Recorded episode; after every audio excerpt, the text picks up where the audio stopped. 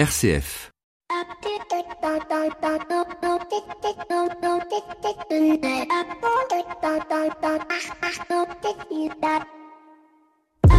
Bonjour à toutes et à tous. Dans deux jours, nous fêterons Noël, une fête désormais universelle fêtée dans le monde entier, devenue au cours du XXe siècle la fête la plus commerciale qui soit. Une question qui se pose, que serait l'économie mondiale sans les fêtes de Noël? Cette année, on annonce que chaque Français va dépenser près de 571 euros pour que ce temps privilégié puisse être le plus beau. Selon des statistiques, durant cette période, les Français dépenseront 20 à 30% de plus que les autres mois de l'année et selon cette même étude récente, ça avoisinerait à peu près 19 milliards de dépenses effectuées durant cette période. Mais quel sens mettons-nous derrière cette fête, particulièrement dans une France qui se laïcise? Avez-vous remarqué que dans nombre de spots publicitaires, on ne vous souhaite plus joyeux Noël, mais de joyeuses fêtes? Une dérive qui émane, pour une part, du lobbying des libres penseurs de la fin du 19e et du 20e siècle. Et oui, déjà, les députés socialistes Marcel Samba et le polytechnicien Jean Cotreau furent d'ailleurs très actifs en la matière, puisque pour eux, il était impérieux de se réapproprier cette manifestation qu'ils considéraient d'abord comme d'ordre culturel. Pour cela, un argumentaire était simple. Noël est historiquement une fête païenne. Elle a été volée par les chrétiens. Il faut donc la laïciser.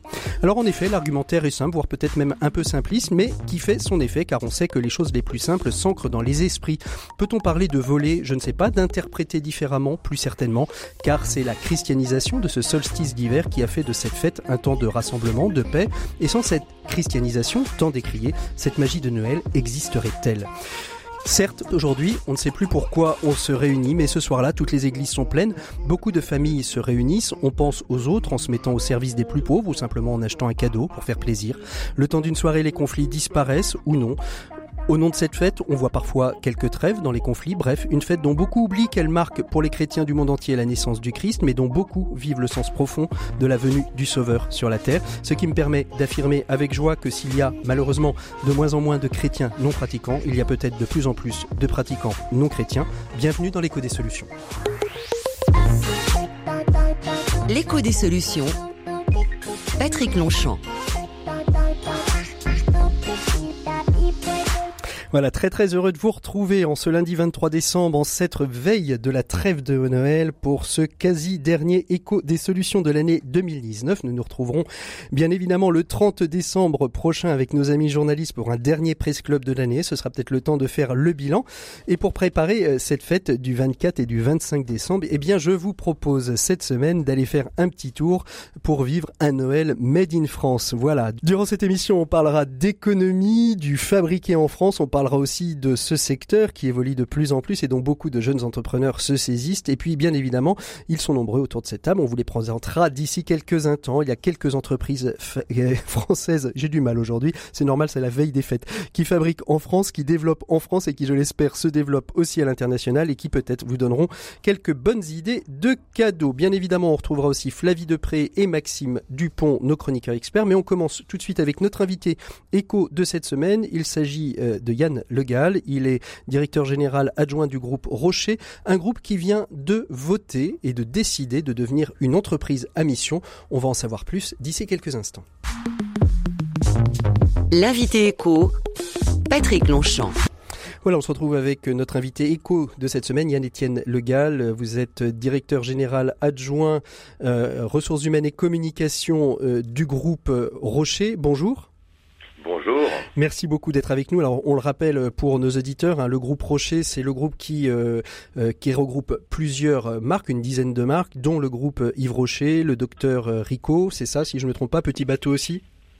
Oui, c'est un groupe de, de 10 marques, donc groupe Rocher, hein, mais la marque Yves Rocher est la marque éponyme de son fondateur, hein, Monsieur Yves Rocher.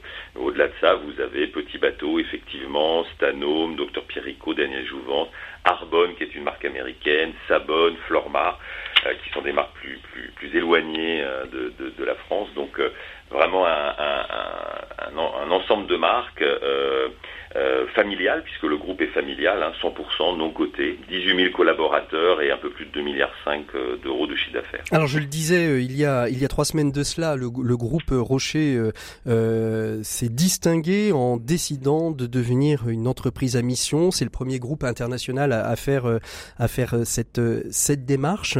Pourquoi avoir fait ce choix? Ce choix qui, je le rappelle pour les auditeurs, est un choix qui émane de la loi Pacte, hein, qui permet aujourd'hui aux entreprises de se doter d'une raison d'être et d'une mission. Pourquoi avoir fait ce choix?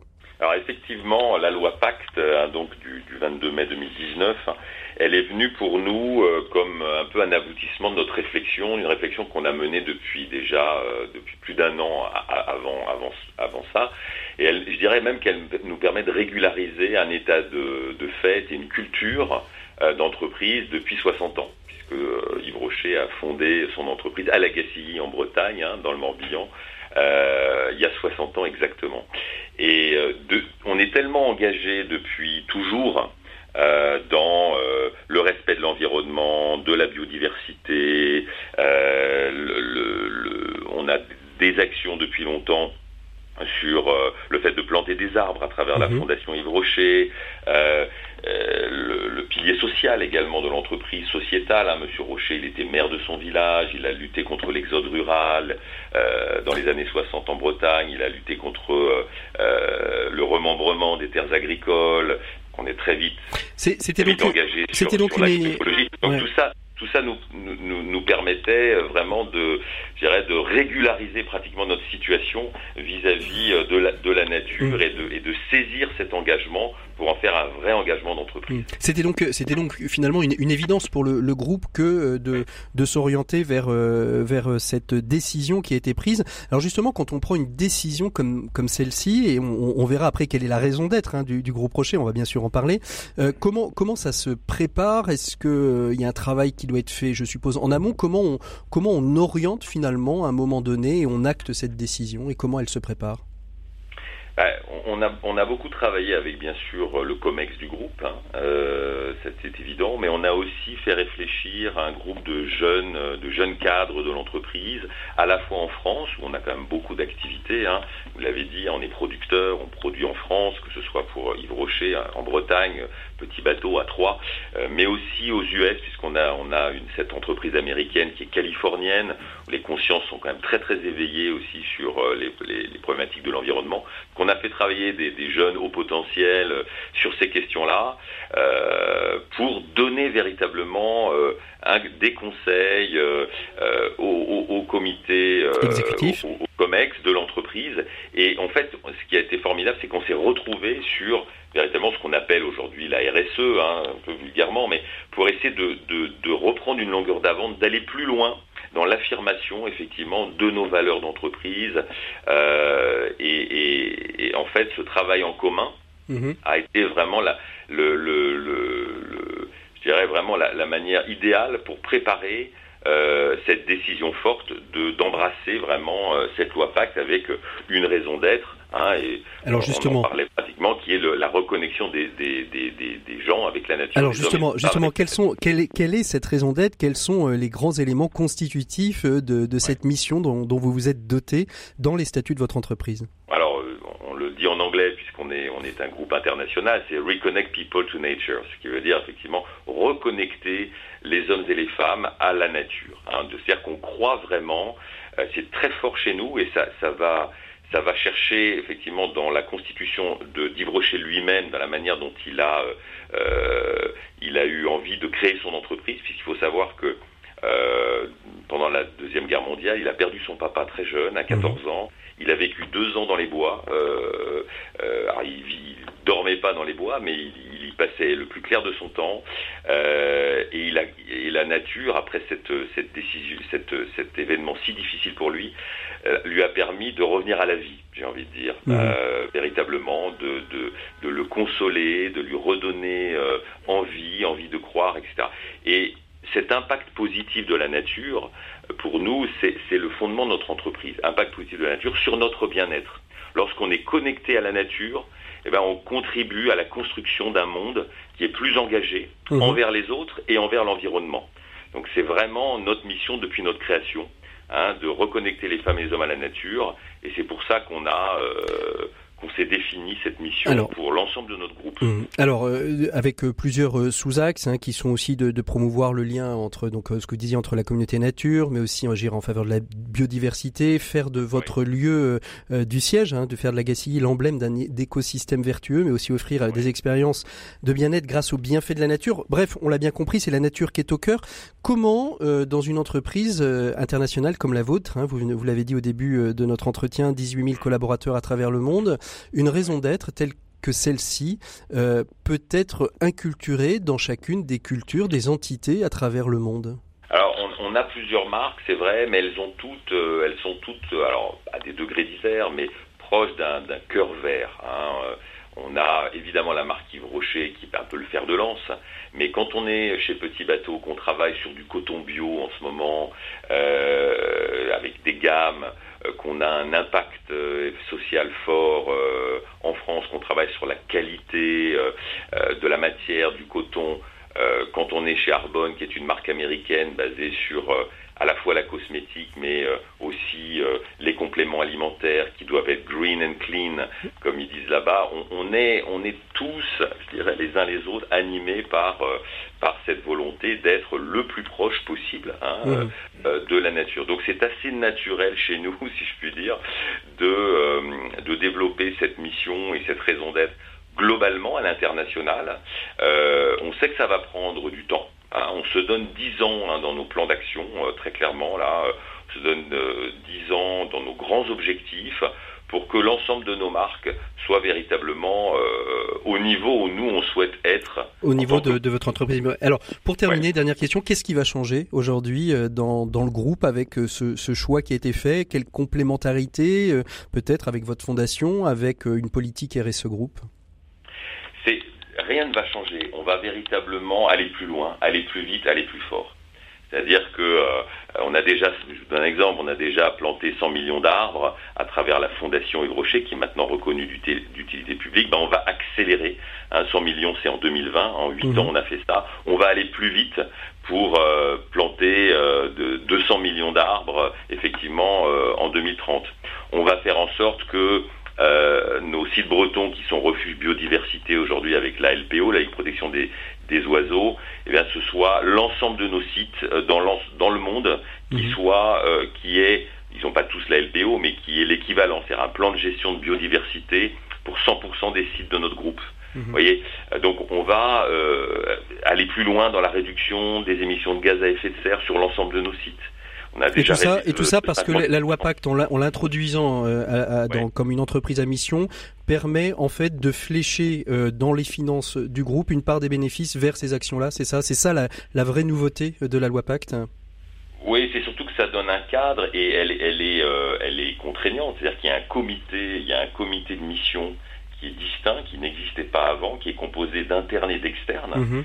Euh, qui est vraiment un organe tiers, qui est indépendant et qui doit contrôler l'exécution des objectifs qu'on s'est donnés hein, mhm. en termes de RSE et euh, qui est capable de dire au président, en l'occurrence Brice Rocher, hein, le petit-fils du fondateur, bah là vous n'êtes pas dans les clous, vous n'allez pas aussi vite, mhm. euh, assez vite.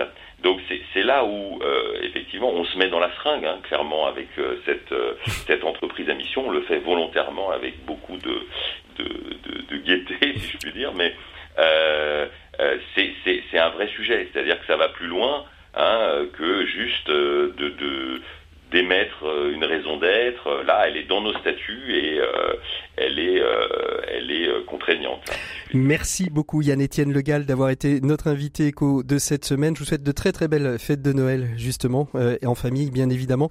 Et nous, on se retrouve tout de suite après cette virgule avec ceux qui trépignent d'impatience. Il s'agit de Flavie Depré et de Maxime Dupont, nos deux experts de cette semaine. L'actu des solutions. Avec Care News, le média de l'intérêt général, Flavie Depré. Alors, on retrouve Flavie Depré et Maxime Dupont. Ils sont là. On n'est plus qu'à un dodo du Père Noël. C'est formidable, hein, Flavie Vous avez fait votre liste et tout et tout. Ça y est, tout est prêt?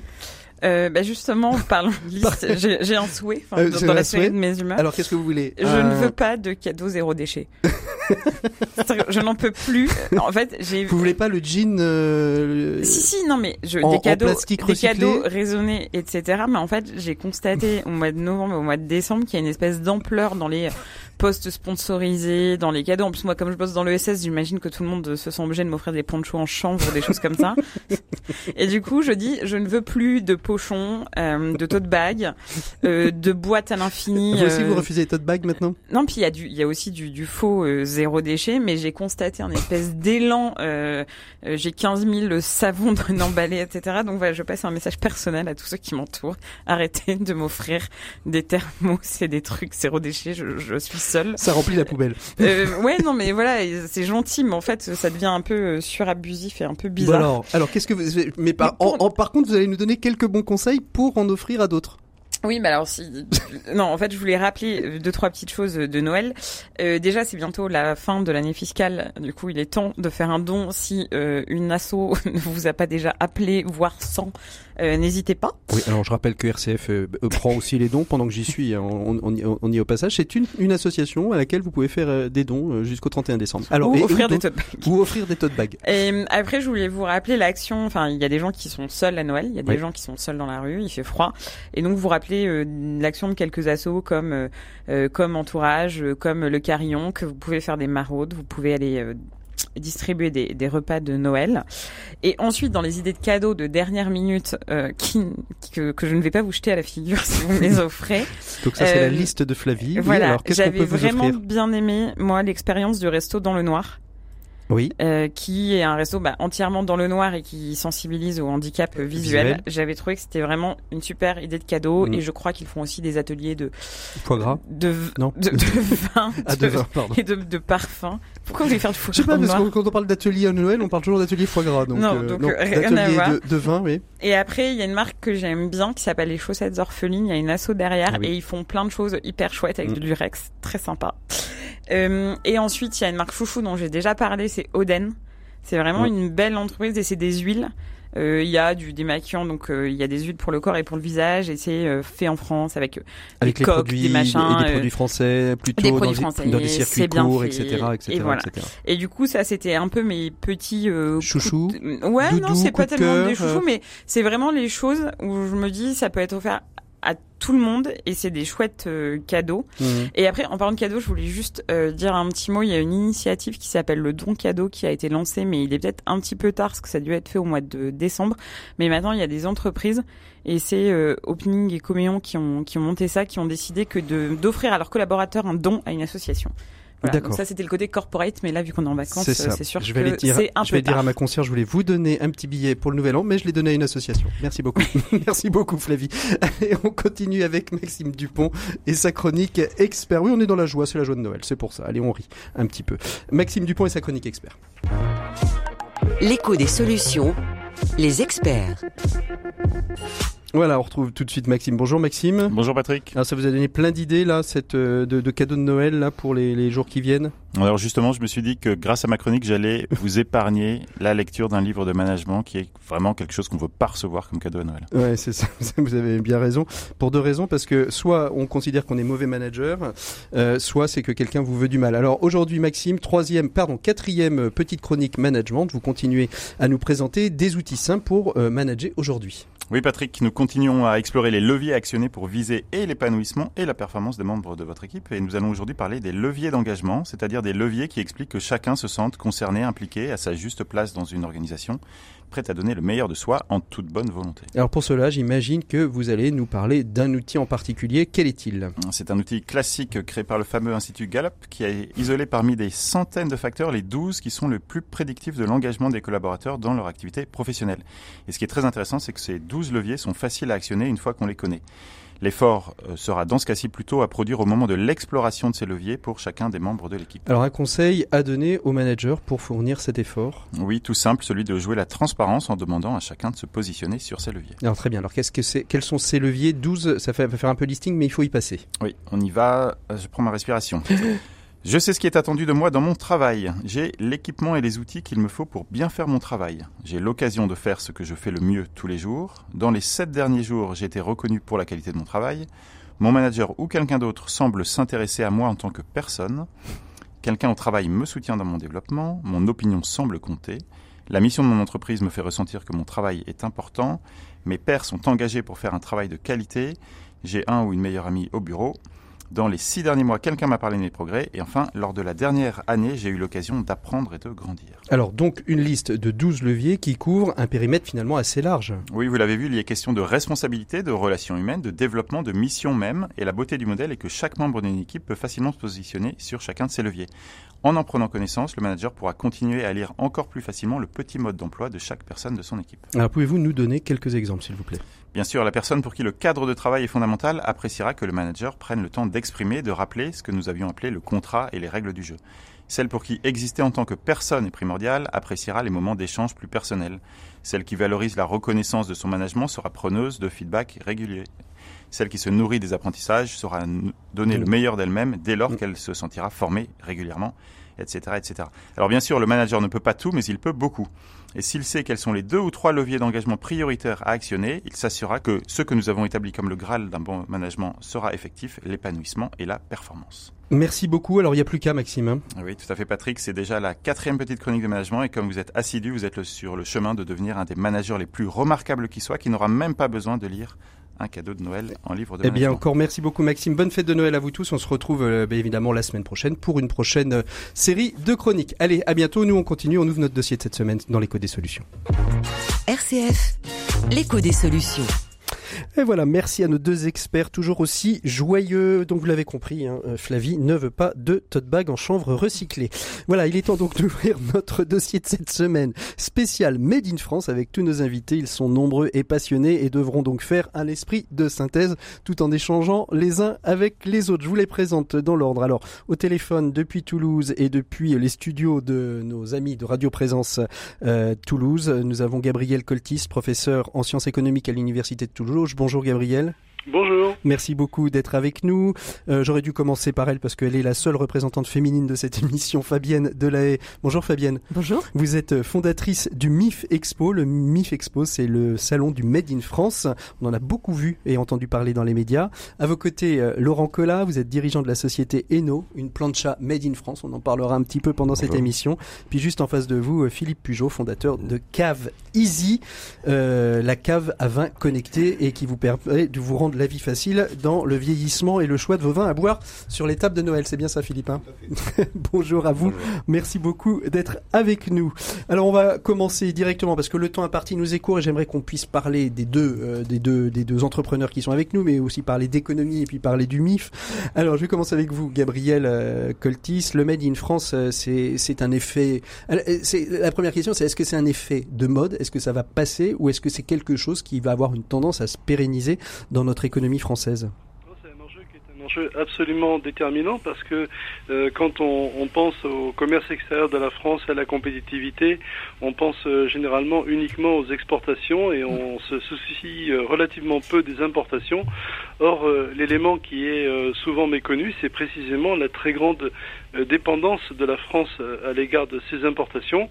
Alors, pour ceux qui connaissent un peu l'industrie, euh, bien, il y a une dépendance historique euh, par rapport à, à la- importations? Voilà, aux informations, par rapport au matériel, aux machines-outils. euh, bon, mais ce qu'on sait peut-être moins bien, euh, c'est à quel point nous consommateurs, eh bien, nous nous consommons euh, des, des produits qui sont importés, puisque euh, aujourd'hui, eh bien, les, les consommateurs français euh, consomment, euh, s'agissant de biens durables, de biens industriels durables, à peu près les, les deux tiers de produits qui sont euh, non plus non pas made in France ou non plus made in France, mais qui sont importés. Donc là, il y a un enjeu absolument majeur, c'est de reconquérir Mhm. notre marché intérieur et d'être capable de Fa- produire des biens. euh, Fabienne, vous voulez, vous voulez réagir? Je vous ai vu. Euh, bonjour Gabriel. Alors je suis complètement d'accord bien sûr avec ce qu'il dit. Et puisque euh, on est en pleine euh, période de Noël, eh bien il faut savoir que chaque année euh, Noël affaiblit un peu plus notre balance commerciale parce Mhm. que 90% voire 95 euh, des jouets qu'on achète pour nos enfants sont issus de l'importation. Mhm. Et Voilà. donc, alors, euh, oh, j'aurais, j'aurais aimé, mais euh, on- je ne pourrais pas vous les présenter, mais euh, il, y a, il y a des Nantais, puisque je suis un peu chauvin et nantais, qui ont lancé un, un jouet recyclé en plastique. On en parlait tout à l'heure hors antenne avec vous, Fabienne, mais qui est remarquable, qui est remarquable et qui et qui est made in France. Gabriel Coltis, justement, on parlait donc de, de, de recyclage. est-ce que est-ce que être made in France, c'est euh, acter une consommation durable Oui, alors euh, je dirais presque par nécessité, hein, parce que s'il s'agit de, de concurrencer des producteurs euh, chinois ou asiatiques pour faire du, du low cost, évidemment, on n'a absolument aucune chance. Donc la, la, seule façon de promouvoir le Made in France, c'est de le faire avec des produits de qualité. Et un élément essentiel de, de qualité, justement, auquel les consommateurs sont très très sensibles aujourd'hui, et ils ont bien raison, c'est la durabilité de leurs produits. Alors, vous dites recyclabilité, moi je suis absolument d'accord avec la recyclabilité, évidemment, mais moi je, je raisonne peut-être un peu plus largement en termes de durabilité, encore faut-il être sûr que le, le consommateur eh bien, dispose d'un bien qui est réparable euh, et pas seulement uniquement recyclable quand on ne peut plus l'utiliser. Et la question de la réparabilité est une question qui se pose dans bien des domaines. Fabienne vient de parler du jouet, mais on pourrait parler de l'automobile et j'en dirai peut-être un mot tout à l'heure. Mmh. Alors justement, euh, Laurent, Philippe, tous les deux, vous êtes entrepreneurs, dirigeants. Cette question euh, de l'éco-conception, de la durabilité, de la réparabilité, est-ce que c'est quelque chose que vous-même vous avez euh, acté au moment où vous êtes lancé dans votre projet? Euh, Alors, euh, quel... Laurent. Oui, bien sûr, c'est quelque chose qui est complètement intégré dans, dans la conception de tous nos produits. D'abord, nous, nous avons la chance de pouvoir travailler des produits métallurgiques et les produits métallurgiques par essence sont euh, presque intégralement recyclables. Prenez n'importe quel métaux, l'acier inoxydable, l'acier tout court, le l'aluminium. des planchas. Hein, Alors je, oui, je suis fabricant de planchas en fonte. La fonte ouais. est elle-même un matériau issu du recyclage de l'acier, donc on peut dire qu'on fait des planchas à partir de voitures recyclées. Et donc euh, voilà, donc ce sont des matériaux qui, grâce à cette recyclabilité, nous permet aussi d'offrir euh, cette durabilité y compris dans le recyclage, la durabilité du produit parce qu'il est solide, parce que ce sont des matériaux nobles, mais également, à terme, si les gens euh, se mettent à jeter, si les petits enfants de ceux qui achèteront nos planchas euh, jettent ces planchas, ils oui. pourront toujours On retrouver un, un, une deuxième vie pour faire autre chose, une voiture peut-être. Alors à Cavisi, euh, donc c'est une, une cave à vin connectée. Cette question de l'éco-responsabilité, voire même peut-être de la non-obsolescence programmée, c'est quelque chose que vous avez pris en, en compte, Philippe Pujol Oui, tout à fait. Nous, on est dans une dans un produit qui euh, qui a une partie électronique, euh, qui est connecté avec un téléphone mobile. On sait que les technologies en termes de, de connectivité et de mobile évoluent très très vite. Et donc, euh, on s'est attaché à, faire en sorte, dans la conception, de pouvoir euh, arriver à avoir un objet qui dont une partie, en tout cas, pourra être remplacée au gré de l'évolution des technologies mmh. euh, de connectivité, sans avoir besoin de euh, jeter le meuble et d'en racheter le, un autre. Un peu comme le comme l'esprit du Fairphone, un petit peu, c'est ça Exactement, ouais, exactement. On peut renvoyer la pièce et la, la, on la en renvoie un petit bout et on, un petit et bout, on garde le, le, le, gros de l'objet euh, chez soi qui lui euh, contient une technologie qui est, est conçue pour pour traverser le temps. Nous, on est dans dans un domaine de la cave à vin, ou alors quand on parle de temps, euh, mmh. Là, vraiment, quand on commence à se dire qu'on va conserver du vin, on aimerait bien que la cave à vin, elle ne serve pas juste à conserver du vin six mois. Quoi. Fabienne Delahaye, c'est quoi euh, vous Vous êtes donc euh, cofondatrice, pas, co, pas cofondatrice, vous êtes fondatrice oui. du MIF Expo, le salon euh, du Made in France, euh, qui s'est tenu il y, a, il, y a, quelques quelques semaines à, à, Paris. C'est quoi le, le, les envies des consommateurs quand ils viennent au MIF Expo? Qu'est-ce qu'ils viennent Ils viennent y chercher au-delà, j'ai envie de dire, peut-être de la curiosité, c'est-à-dire un peu comme on vient au salon de l'agriculture plus par curiosité, mais le, consommateur du Made in France, c'est quoi ces clés d'achat, ces clés d'envie? Alors on a assez peu de, enfin, j'allais dire de curieux. Si on a beaucoup de curieux pour euh, voir le, euh, constater le, le savoir-faire, la, richesse du savoir-faire en France, mais 85% des hum, visiteurs sont des consommateurs. Ils achètent justement parce qu'ils sont conscients des enjeux qui se jouent avec le Made in France et ils prennent vraiment date d'une année sur l'autre. J'ai même aujourd'hui des, des, demandes d'invitation pour l'année prochaine. Mmh. Euh, ils prennent date parce qu'ils veulent acheter, ils veulent participer à créer euh, de, de, de l'emploi, de la croissance, protéger l'environnement. Et par, le, par leurs achats, ils savent que c'est une, c'est, c'est une, une, une, vraie, comment dire, une vraie façon. En réalité, je pourrais résumer euh, Made in France rime avec croissance. Mmh. Voilà. Euh, le consommateur étant conscient de ces enjeux, eh bien, euh, vient sur le salon pour justement euh, acheter. Et il y a sur le salon tout type de produits. D'ailleurs, l'une des euh, l'un des constats qu'on qu fait, qu'on nous mmh. fait justement, c'est on ne pensait pas qu'il y avait autant de produits, de diversité de produits encore fabriqués en France. Mmh. Donc il y a des, des, des produits de, à tout à tous les prix mmh. et chacun euh, en fonction de ses moyens, peut participer à créer de la richesse sur le territoire. Gabriel Coltis, Fabienne parle de, croissance. Quels sont aujourd'hui euh, les freins Et puis, comme on est dans l'éco des solutions, quels sont ensuite les leviers euh, justement pour une économie du Made in France? C'est un peu comme s'il y avait deux mondes. Euh, et j'ai bien pu constater cela euh, en participant moi-même au, salon que Fabienne euh, organise, puisqu'elle m'avait très gentiment invité. il y a bien deux mondes. Il y a, il y a un monde absolument passionnant, d'une très grande diversité, avec des gens fabuleux, remarquables. Hein, en particulier. Engagés et militants, c'est ça, vous voulez dire Oui, militants. Les, les, deux entrepreneurs qui sont avec vous sont des gens remarquables. J'en ai croisé un pendant une table ronde et c'était vraiment très intéressant. Le monsieur qui fabrique la plancha, là, voilà. Laurent qui est avec nous. voilà, Laurent. Bonjour Laurent. Donc, euh, mais à côté de ce monde qui est un monde d'une très grande diversité, d'un très grand dynamisme, qui est un monde aussi, il ne faut pas euh, éviter d'utiliser le mot, hein, qui est un, mot un monde patriote, eh bien, euh, j'ai été aussi très choqué de, de voir que si euh, Toyota est présent avec, avec différents modèles qui sont en effet fabriqués en France, eh bien, nos constructeurs nationaux, c'est-à-dire nos marques françaises, eh bien, pour ne pas les nommer parce que tout le monde les connaît, PSA d'un côté et, et Renault de l'autre, sont dramatiquement absents. C'est ça qui est, ça qui est formidable et vous venez de soulever le paradoxe, c'est que d'un côté on a deux constructeurs automobiles qui vont diversifier leurs accords et leurs investissements euh, à l'étranger et les deux japonais euh, qui qui et je pense à Nissan et, à Toyota, mais Nissan particulièrement dans une des dernières pubs que j'ai pu voir dit euh, Nissan la petite française made in France quoi. C'est c'est quand même euh, très paradoxal, non? Paradoxal et c'est même d'une certaine manière choquant. Hein. C'est choquant parce que euh, les, deux groupes français, euh, on le sait, délocalisent depuis très longtemps et ils ont annoncé que à partir de 2020, 2020 c'est pas exactement loin, hein, c'est très proche, 2020. Non, c'est dans, c'est dans, c'est dans 7 jours. voilà, dans 7 jours. Eh bien, à partir de 2020, en effet, eh bien le, le segment B, c'est-à-dire toutes les voitures qui euh, qui sont des Clio, des 208, des 2008, etc., ne seraient plus fabriquées en France, mais seraient totalement délocalisées. Et ça représente quand même 290 000 véhicules, donc c'est pas exactement rien. Donc d'un côté, on a des entrepreneurs qui, euh, qui véritablement font un effort euh, euh, remarquable d'intelligence, de créativité, qui trouvent des solutions innovantes, qui proposent des produits durables de qualité qui correspondent aux besoins, etc. Et puis de l'autre, on a deux constructeurs automobiles qui, avec un trait de plume, rayent des capacités de production qui portent sur 300 000 véhicules, mmh. aggravent le déficit de la balance commerciale. Alors évidemment, ça c'est en tant que citoyen, en tant qu'économiste, c'est très difficile Hein. Laurent Collat, vous vouliez réagir?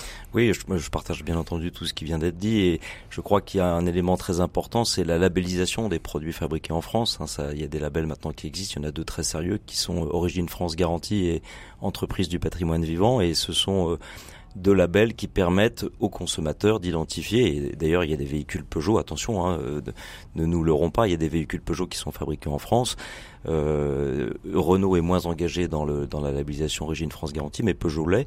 Et les labels sont là aussi pour euh, permettre aux consommateurs de s'y retrouver. Et c'est vrai que Toyota, bon, c'est un groupe japonais, mais ils sont quand même euh, employeurs en France. Ils ont une grosse usine. Oui, c'est ça. Puis ils ont une grosse, usine. Qui, et donc, euh, le, le, principe du label, c'est, c'est pas seulement de dire c'est japonais ou c'est ou c'est français, c'est de dire c'est fabriqué en France. Ce modèle-là est fabriqué en France ou il ne l'est pas et le consommateur choisit parce qu'au fond, euh, au fond, on voit bien que les consommateurs sont de plus en plus attachés à cette traçabilité. Ce que vous soulignez, Laurent, là, ça veut dire que le Made in France n'est pas forcément un produit euh, d'entreprise française, mais plutôt un produit fabriqué en France, on va dire à défaut du 100%, 95, 90, 95, 99,9%. Oui, en fonction, en, fonction un petit peu de, de, chaque produit. Et nous, nous avons des produits qui, on a la chance d'avoir des produits qui sont fabriqués entre 80 et 90% en France parce qu'il y a des matériaux que vous ne trouvez plus en mmh. France. Hein. L'acier inoxydable, moi par exemple, je produis mes planchas à partir d'acier inoxydable, elles sont euh, il n'y a plus d'acier inoxydable fabriqué en France, donc mmh. c'est toujours une complexité, mais on essaye de tout faire en sorte pour que les matériaux utilisés dans nos produits sont d'origine, soit d'origine française. Philippe, vous, arrivez, vous, en termes de matériaux? Alors, je vous posais une question juste avant de commencer l'émission, mais dit non, là, là, là, c'est pas possible. Je parlais des composants électroniques, vous me disiez non, là, c'est pas possible. Il n'y a pas de fabricant. Alors, quoi que ça peut être une filière à redévelopper, mais en tout cas.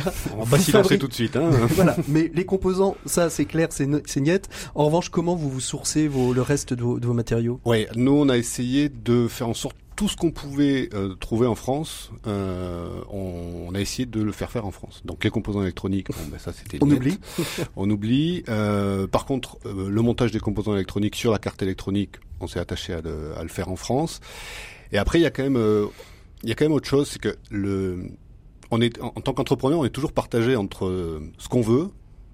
quand on est entrepreneur, on a un petit côté idéaliste, je pense. toujours au départ qu'on espère conserver le plus longtemps possible. Absolument. Donc il y a tout ce qu'on veut et après il y a tout ce qu'on peut. Euh, pour prendre un exemple très concret sur notre sur notre produit, on a une structure qui est faite en tubes mécano-soudés. Donc c'est des tubes qu'on assemble et qui nous portent les, les, étagères de notre cave.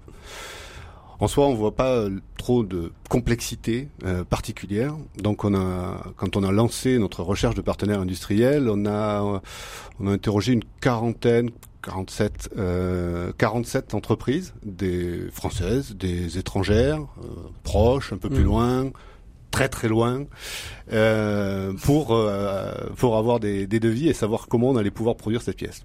Et eh ben en France, on n'a pas trouvé des tubes mécano soudés. On se dit c'est pas croyable quoi.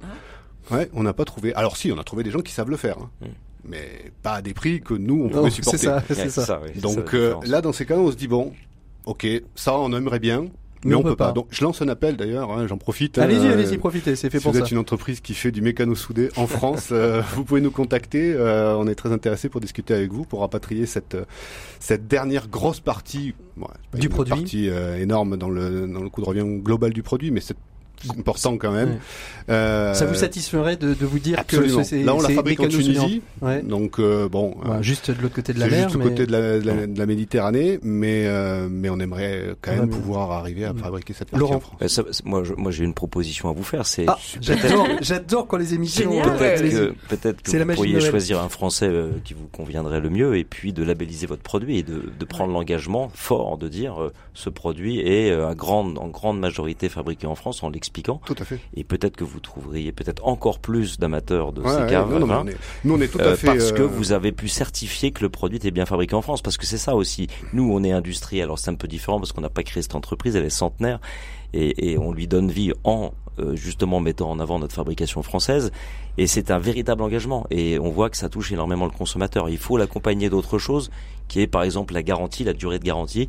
Et nous, nous jouons beaucoup sur la garantie à vide de nos plaques de plancha, par exemple. Mmh. Euh, Gabriel Coltis, j'écoute nos deux, euh, nos deux dirigeants d'entreprise. Finalement, euh, un des, leviers pour euh, permettre le, Made in France, finalement, ce serait d'arriver, et je crois que vous avez écrit un article là-dessus, un peu avec, avec beaucoup de désillusions, de dire finalement, comment on pourrait réindustrialiser la France? Est-ce qu'il y a encore une vision industrielle de la France ou est-ce qu'elle est, euh, elle est, elle a disparu? Non, mais je crois qu'il euh, y a encore, et heureusement, hein, une vision industrielle. D'ailleurs, euh, vos deux invités le montrent euh, fort bien. Je pense qu'il y a encore une vision industrielle, mais, mais il est vrai aussi que pendant de trop nombreuses années, eh bien, on a considéré l'industrie comme étant un secteur du passé. tout le monde a bien appris à l'école le secteur primaire, mm. secteur secondaire, secteur tertiaire. Donc, secteur secondaire, il faut laisser tomber, il faut cultiver les services. Bon, évidemment, les services, on en a besoin. Hein, les services à la personne, on en a besoin, bien sûr. Hein, on a besoin aussi de services pour l'industrie, mais on a besoin de services pour l'industrie à condition qu'il y ait une industrie aussi. Ce qui veut dire qu'aujourd'hui, euh, la, la, question industrielle eh revient en quelque sorte de, tous les côtés. Je, je, pense que, en effet, relocaliser, euh, comme ça a été dit par vos deux interlocuteurs industriels, euh, par Fabienne aussi, une partie de l'activité industrielle, c'est évidemment tout à fait, tout à fait central. Hein. Prendre des engagements envers le consommateur de durabilité, c'est très important. Mais déjà, si on pouvait arrêter de délocaliser des choses que l'on produit, en France. Hein. C'est pour ça que tout à l'heure j'ai évoqué ces, ces, ces, centaines de milliers de véhicules qui sont produits actuellement en mmh. France hein, et qui vont être délocalisés. Eh bien, ça serait évidemment quelque chose d'extraordinaire. De, de, et ça, il faut absolument qu'on y arrive. On, on, a le sentiment, hein, quand on regarde un petit peu euh, les, les, délocalisations et les relocalisations, parce que bien heureusement, il y a des gens qui relocalisent. Je crois que Laurent, vous, vous avez relocalisé, hein, pour, euh, pour une partie. En gros, la grosse industrie délocalise. La petite industrie a plutôt tendance à relocaliser me permettre, hein, euh, après je laisserai Laurent évidemment euh, répondre aussi, euh, c'est que je pense que la, grande la différence c'est pas tellement grand ou petite. Hein. La, grande différence pour moi c'est est-ce qu'on a affaire à des entreprises avec un projet entrepreneurial, un projet où on cherche à, identifier des besoins qui sont qui sont pas nécessairement très bien satisfaits, à y répondre avec des produits de qualité, des produits durables, en prenant des engagements, ou est-ce qu'on a affaire à des entreprises qui qui considèrent que l'entreprise elle n'est pas là pour faire ça elle effet, elle est là essentiellement pour répondre à des attentes des marchés financiers, des entreprises extrêmement financiarisées. Quand Peugeot délocalise ou Renault délocalise une grande partie de sa production, ils ne font pas tellement pour baisser les prix. Hein. C'est pas ça. Hein. Ils baissent mmh. leurs coûts, ça c'est certain, mais les, les, les baisses des coûts. c'est sur les marges hein, qui, qui, vont, gagner, bien sûr. Aujourd'hui, on a affaire à, un groupe PSA qui a une marge qui est supérieure à la marge de mmh. Mercedes. Mmh. Donc, il faut savoir ce qu'on vise là. Hein. Fabienne, euh, quand euh, vous créez votre salon Made in France, comment vous sourcez vos, vos exposants en, en, ne vous faisant pas avoir euh, avec des gens qui ah. feraient du Made in France, qui ne seraient pas tout à fait du, pas tout à fait du Made in France? Ça doit être compliqué quand même. Vous avez quoi des critères très particuliers ah, pour oui, ça? oui, oui, bien sûr. On a des, des critères. L'essentiel de la transformation du produit doit être être sur le territoire. Alors, Laurent parlait du, de la labellisation Origine France Garantie. Donc on a euh, toutes ces entreprises Origine France Garantie qui exposent. Euh, on n'a pas lieu de les contrôler. Ça a déjà été fait par un organisme certificateur des plus sérieux. Euh, idem pour euh, ceux qui détiennent le label entreprise de patrimoine vivant. Mhm. Donc ça va être tout euh, l'artisanat, c'est ça entre euh, artisanat, boulangerie, pas, pas, non, pas savoir-faire rare. Non, c'est un, savoir-faire d'exception, mais en fait tout type d'entreprise et, et, même de, de très grandes entreprises sont labellisées euh, entreprises du patrimoine vivant. Ensuite, euh, il y a, on, est euh, partenaire de nombreuses régions qui elles connaissent très bien euh, leur leur territoire et donc nous mhm. conseillent. Mais en réalité, il y a deux choses, deux choses les plus importantes. C'est un, l'expérience. On en est à la huitième édition et on connaît les entreprises. voilà, on se déplace, on va voir les usines, c'est passionnant.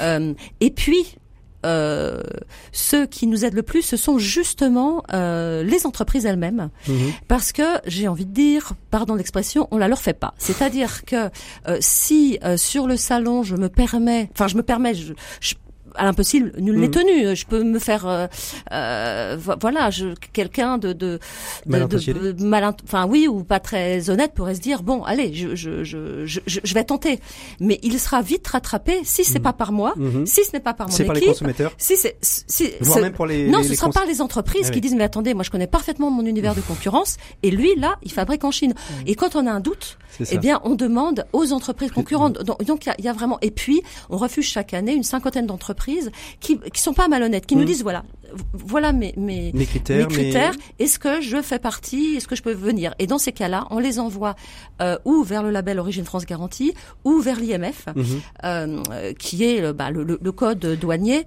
Et à, minima qu'ils aient au moins la, le, le, le, c'est pas une labellisation, mais la, l'autorisation de l'appellation euh, euh, Made, in France. Voilà. Alors deuxième question, on parlait un petit peu d'industrialisation. Euh, est-ce que euh, les industries françaises sont présentes sur le sur le sur le salon Made in France ou ça reste vraiment très consommation grand public? Dans tout ce que j'ai pu voir, j'ai malheureusement pas pu y aller cette année, mais dans ce qu'on peut voir en général quand on se balade dans les allées du, du salon, c'est vraiment des objets de, de de grande consommation, des, petits objets, etc. Euh, est-ce que aujourd'hui on retrouve aussi de l'industrie française? Je pense à Schlumberger par exemple, euh, qui est aujourd'hui une belle entreprise de filerie qui continue à être humaine une France et à fabriquer en France.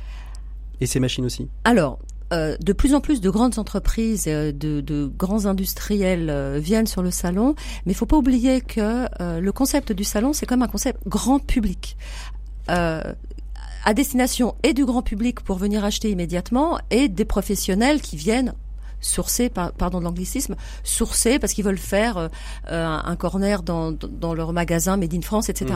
Mais c'est vrai qu'on n'est pas euh, un spécialiste de la machine-outil, c'est-à-dire qu'on trouverait pas euh, sur du B2B pur euh, les, les, les, les, acheteurs, mhm. les, les, exposants qui viennent, ils viennent avant tout pour aussi pour vendre leurs produits, pour faire découvrir bien sûr mhm. leur savoir-faire, mais donc la finalité elle est quand même grand public. Donc ça c'est important de, grand public, de, le dire. Hein. Grand public mais dans le grand public, vous avez des petites entreprises, des moyennes entreprises, des grandes entreprises. Est-ce que, est-ce que s'il y a des relations, alors peut-être pas entre vous, euh, Laurent et Philippe, mais est-ce qu'il y a des relations qui se créent, des, euh, euh, des relations business, de, de, de, de complémentarité d'entreprises qui à un moment donné me dire tiens, on pourrait peut-être associer nos savoir-faire parce que vous avez un savoir-faire que moi je n'ai pas et qui pourrait venir complémenter ce que je fais aujourd'hui et inversement. C'est ce qu'on me dit souvent sur le salon. Euh, de nombreux projets made in France sont nés, ça, ça me rend très fier, sont nés justement justement sur le salon par la rencontre justement de deux entreprises. L'un par exemple fait des objets connectés, un autre a cinq à main. Ils disent tiens ben voilà on va pouvoir faire un produit.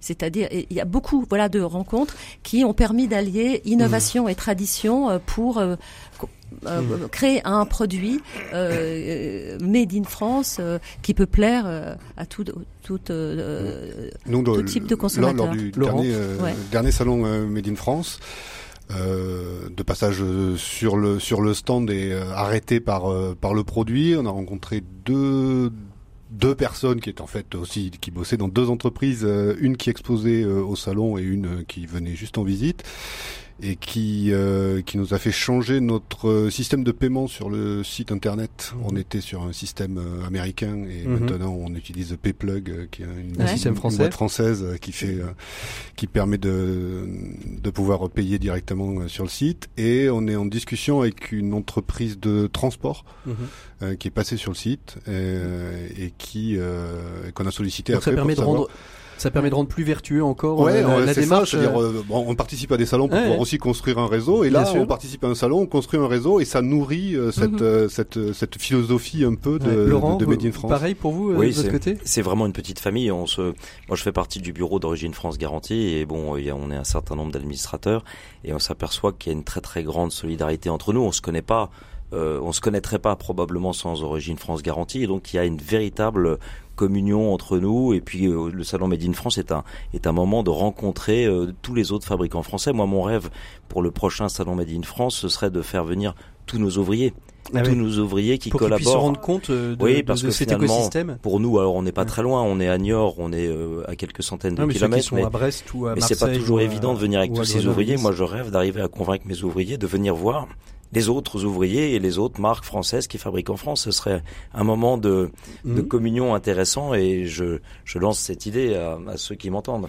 Fabienne, l'idée est lancée. Moi, je vous propose de trouver une, de venir dans nos 7 minutes pour changer le monde. C'est une petite rubrique hein, qu'on retrouve toutes les, toutes les semaines. Il y en a qui essayent de changer le monde à leur manière. C'est une solution euh, aussi made in France parce que l'innovation est aussi au cœur, euh, au cœur du, du made in France. Il s'agit euh, d'une innovation qui rend l'eau salée douce et ce de manière durable. C'est une innovation française et on retrouve tout de suite euh, Mascara Renable Water. Ouais, tout est en anglais mais c'est français. C'est nos 7 minutes pour changer le monde. 7 minutes pour changer le monde. L'écho des solutions. Voilà, 7 minutes pour changer le monde. Aujourd'hui, nous sommes avec Marc Vernier. Marc Vernier est le fondateur d'une société qui s'appelle Mascara Renable Water. Je ne sais pas si vous vous souvenez, on en avait parlé dans la chronique innovation l'année dernière. C'est un des lauréats du prix FAMAE, dont on a parlé d'ailleurs euh, il y a quelques semaines euh, dans l'écho des solutions. Marc Vernier, bonjour. Bonjour. Donc vous êtes euh, fondateur de Mascara Renable Water qui propose une solution euh, d'osmose inverse pour dessaler l'eau. Euh, expliquez-moi un petit peu ce, ce, qu'est ce, produit que, qui est tout à fait révolutionnaire en soi. Le procédé est un procédé qui est maintenant tout à fait mature, hein, l'osmose inverse. En gros, ce sont des membranes mhm. qui, lorsqu'elles sont sollicitées par une pression d'eau salée, devons laisser passer que l'eau douce. Donc c'est une sorte de gros filtre Alors, ça fonctionne euh, comme un filtre. Enfin, le phénomène n'est pas un phénomène de filtration. Mhm. Il est beaucoup plus sophistiqué et, incroyablement efficace puisqu'il arrête tout, tout, tout, tout, sauf l'eau. Euh... On voit bien tout l'intérêt de votre de votre projet. Euh, l'osmose inverse, si j'ai bien compris, c'est quelque chose qui existe depuis relativement longtemps. En revanche, vous avez trouvé un moyen pour qu'elle soit moins gourmande, voire ne nécessite cite que très très peu d'énergie euh, électrique et carbonée. Voilà, voilà, c'est ça l'invention de Mascara. Euh, le dessalement consomme de l'énergie. Hein. il faut en gros un litre de pétrole pour faire un mètre cube d'eau. Euh, et donc, ce sont les gens qui ont du pétrole ou qui sont riches qui aujourd'hui produisent cette eau douce à partir du pétrole. Vous voyez bien à qui je m'adresse, hein, mhm. les pays du Golfe, mais aussi de plus en plus de pays, euh, États-Unis, euh, Espagne, euh, en Europe, tous les pays d'Asie, voilà.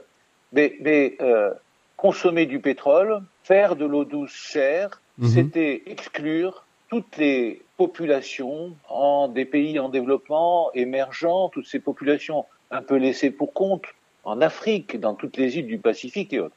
Alors qu'est-ce qu'on a fait? Alors moi, j'ai toute ma vie travaillé dans les énergies renouvelables, dans l'eau. Hein, j'ai inventé la pompe Vernier qui alimente 60 millions de personnes euh, en Afrique.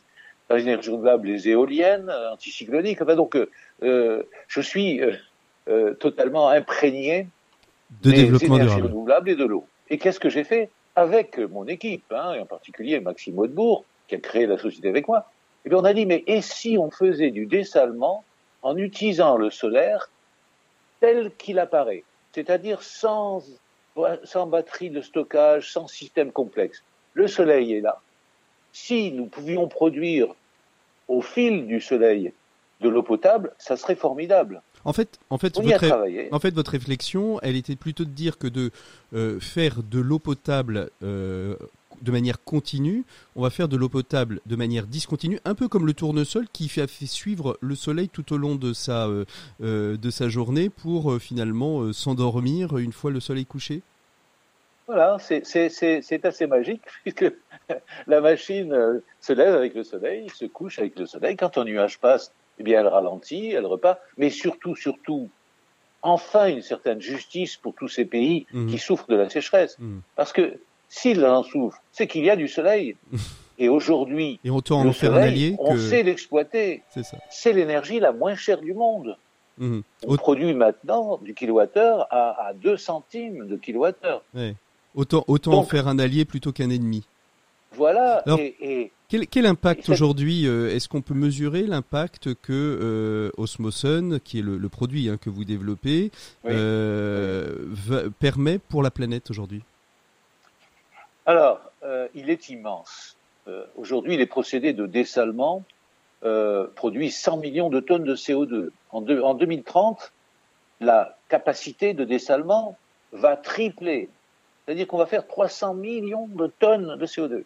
Euh, nous, nous faisons de l'eau douce sans aucun sans aucune émission de CO2, sans carbone. Et mmh. nous faisons de l'eau douce la moins chère du monde. Et nous la faisons même pour les collectivités qui sont isolées. Et quel va être l'enjeu? Vous ne le savez pas, personne ne le sait, mais ça va éclater. 47% de l'humanité sera en stress hydrique en 2030. C'est-à-dire que l'eau va devenir le bien le plus cher au monde. Le seul endroit où on va retrouver, ça va être, ça va être les océans, la mer et les océans, en fait. Oui, la mer et les océans. On va prendre euh, infiniment peu d'eau dans cette, euh, dans cette euh, mer, dans ces mers, ces océans. Euh, quelque chose comme 0,2%.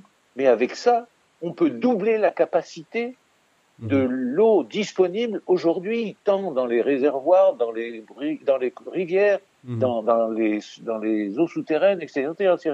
Euh, nous allons apporter la solution euh, économique euh, sans émission de CO2, accessible par tous et pour tous. Mhm. Et vous savez, il faut s'en préoccuper parce que les gens qui n'auront pas d'eau, eh bien, ils chercheront à aller ailleurs mhm. et avec, avec raison.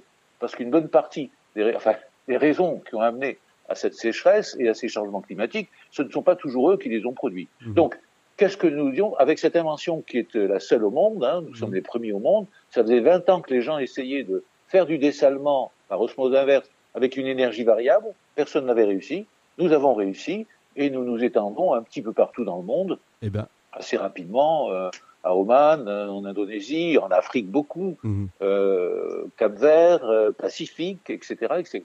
Merci beaucoup d'avoir été avec nous. Je rappelle que vous avez été lauréat du, du, du, prix FAMEI l'année dernière qui était consacré à l'eau et aux océans. Nous, on se retrouve tout de suite après cette petite virgule pour continuer notre dossier de cette semaine. L'écho des solutions Patrick Longchamp.